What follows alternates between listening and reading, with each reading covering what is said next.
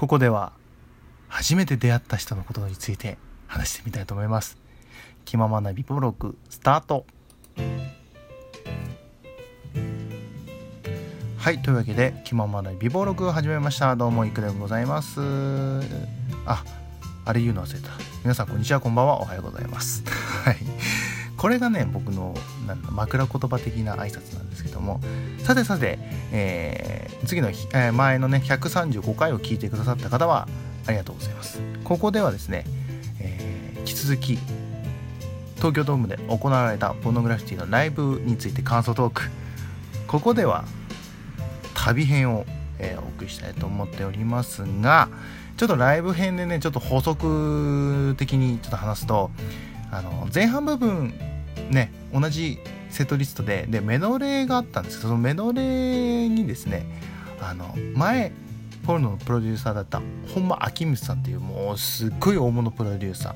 えー、今は現在生き物係のプロデュースおよびサポートミュージシャンとしてツアーに帯同したりとかしていらっしゃるもう大物です。昔はポルノの前はマッキーあの牧原紀之さんのプロデューサーでもあってあったんですけども、えー、その方が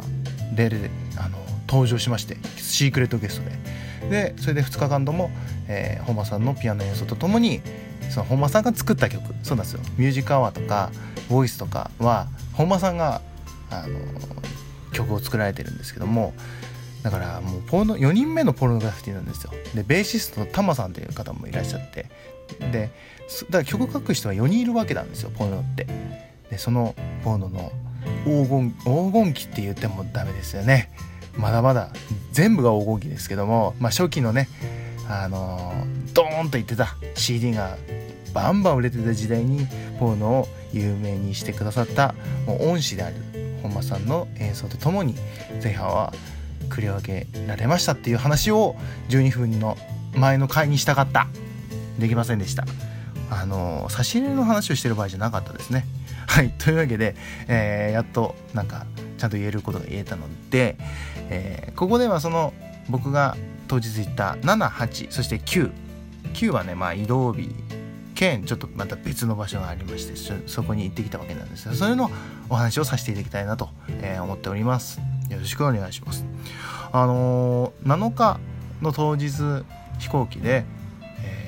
東京ドーム着きまして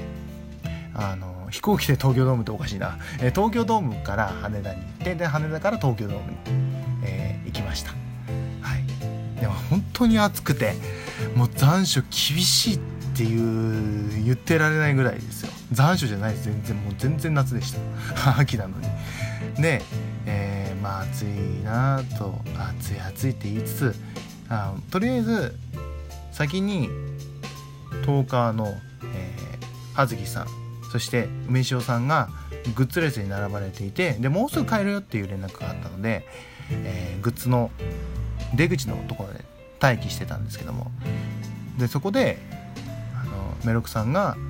「僕もいます」って「ぬるいカフェオレを持っています」って「ぬるいカフェオレってどう見るの?」って梅塩さんが突っ込んでましたけど あのまあでそのまあ梅塩さんたちと会う前にメロクさんと僕が初対面しまして。でメロクさんはすごい大きい方だなって。あのあれですよ。横とかじゃないですよ。縦がすごい大きいんですよ。僕もなんか身長高い方のはあるんですけどやっぱそれ以上にすごいあの大きいっていうのがまず第一印象でしたね。いい意味でね。いい意味ですごい大きい方だなと思って。でも声はしくてこうまあ、全体的にメロクさんはすごいあもちろん初めてお会いしたんですけど、あのー、こう本当に物腰が柔らかそうな方でこうなんでしょうふわふわしてらっしゃる印象がありましたね。なんかもうなんかメロクさんはすごいいろんなことに対してすごい楽観的に考えてそうだなっていう感じを受けましたね勝手に 勝手にですよ勝手に。なんかこれがなんか悪く聞こえたら申し訳ないです。ででメイクさんと話しててでその間にあの葉月さんと梅塩さんがいらっしゃってて。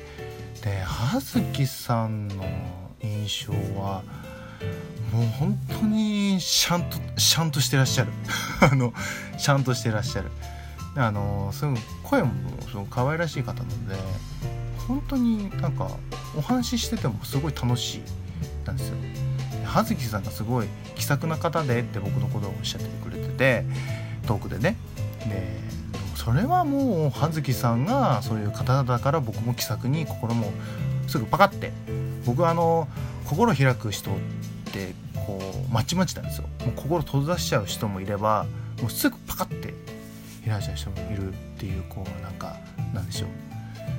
なんか都合のいい男なんですけど あの葉月さん全然もうお話できる方すごい優しい方でした。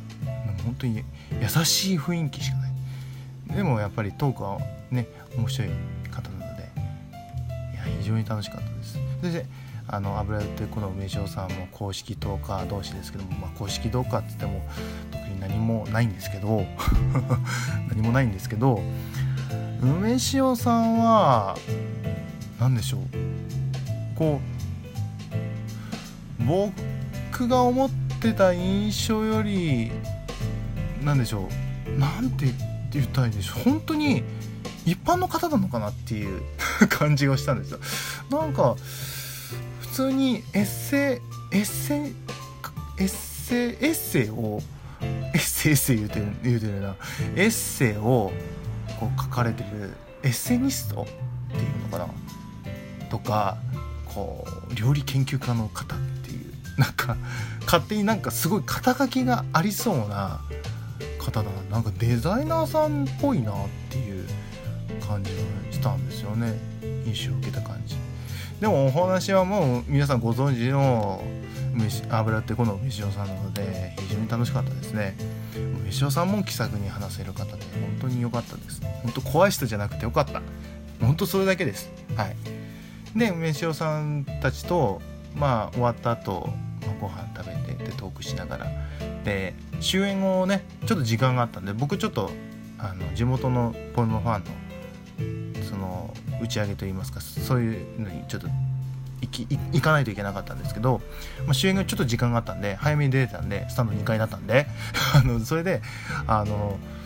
梅下さんたちとまた再合流してそしたらメロックさんの奥様の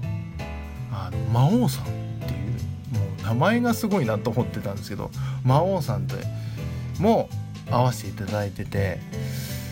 いや非常にこの方本当可愛らしい奥様で、えー、奥様でいや本当にですねメロクさんは幸せ者だなって思いました、えー、で非常に手先が器用な方であのポルノのそのポルノ喫茶ポルトのあのグッズ飴のグッズがあるんですよ。それをあのそのキーホルダー用にして飴時代はじゃないですよ。あの飴を模した何て言うんでしょうプラスチッククプラスチックを作られててで食品食品サンプルみたいに。でそれをこうストラップ状にしていただいたものをいただきまして僕も。僭越ながら初対面なのに。いや非常にね手先ポルノファンポルノポルノファンの方は手先が器用なんですよ。本当に。で本当にこうや優しい優しいもう優しい雰囲気されてる方でまあでもそのちょっと僕はお話短くしかできなかったんですけどあのー、今回こういうお三方とお会いしましていや非常に嬉しいですね。やっぱトーカーさんと会えるって嬉しいですよね。本当に。だからもう僕もビクビクしせずにいろんなトーカーさんとお会いしてトークして今回コラボできなかったんですけどまたね別の機会にコラボしましょうって。あと Perfume のね来年のドーム大阪行くんでぜひ行くさもっていう一緒に一緒に現地会いましょうっていうお話もさせていただいたので非常に楽しみです。こういうトーカーのとの交流をですねあの積極的にやっていきたいと思っております。いくでございます。よろしくお願いします。聞いてくださって当家の皆さんもお待ちしております。あの旅編って言ってお送りしたんですけど全然トラブルの話までいけないですね。あのまだね7日の話で8日はねあの地元のファンの友達とこうわちゃわちゃしてたんで特に話す内容もないんですけどで9日の話をねちょっとまたね12分経ってしまったのでまあそのまあこうなるとは思ってましたよ。正直。だから何回か分けてって言ったのはやっぱりそうなりますよね。えー、えー、というわけで、えー、ここではですね、まあ、旅編って最初言いましたけども結果的にトーカー編になりました。トーカーの人に会った印象そして会ってくださって本当にありがとうございましたという、え、回でございました。でここであの皆さんのトークねリンクこのトークに話させていただきますので是非一緒にお聞きになってみてください。そして皆さんにね差し入れをね是非送ってあげてください。よろしくお願いします。はい。というわけでね、えー、お送りしてきました10日編でございましたけども次はいよいよ9日台風15号直撃した時いくに何があったか。まあここで言うとすごいハードル上がっちゃうんですけどそんな大した話じゃないですけど。そこをまあお話しさせていただきたいなと。思っております。まさかの3連続だな。今日早く寝ようと思ったのに。今日早く寝ようと思ったのにな。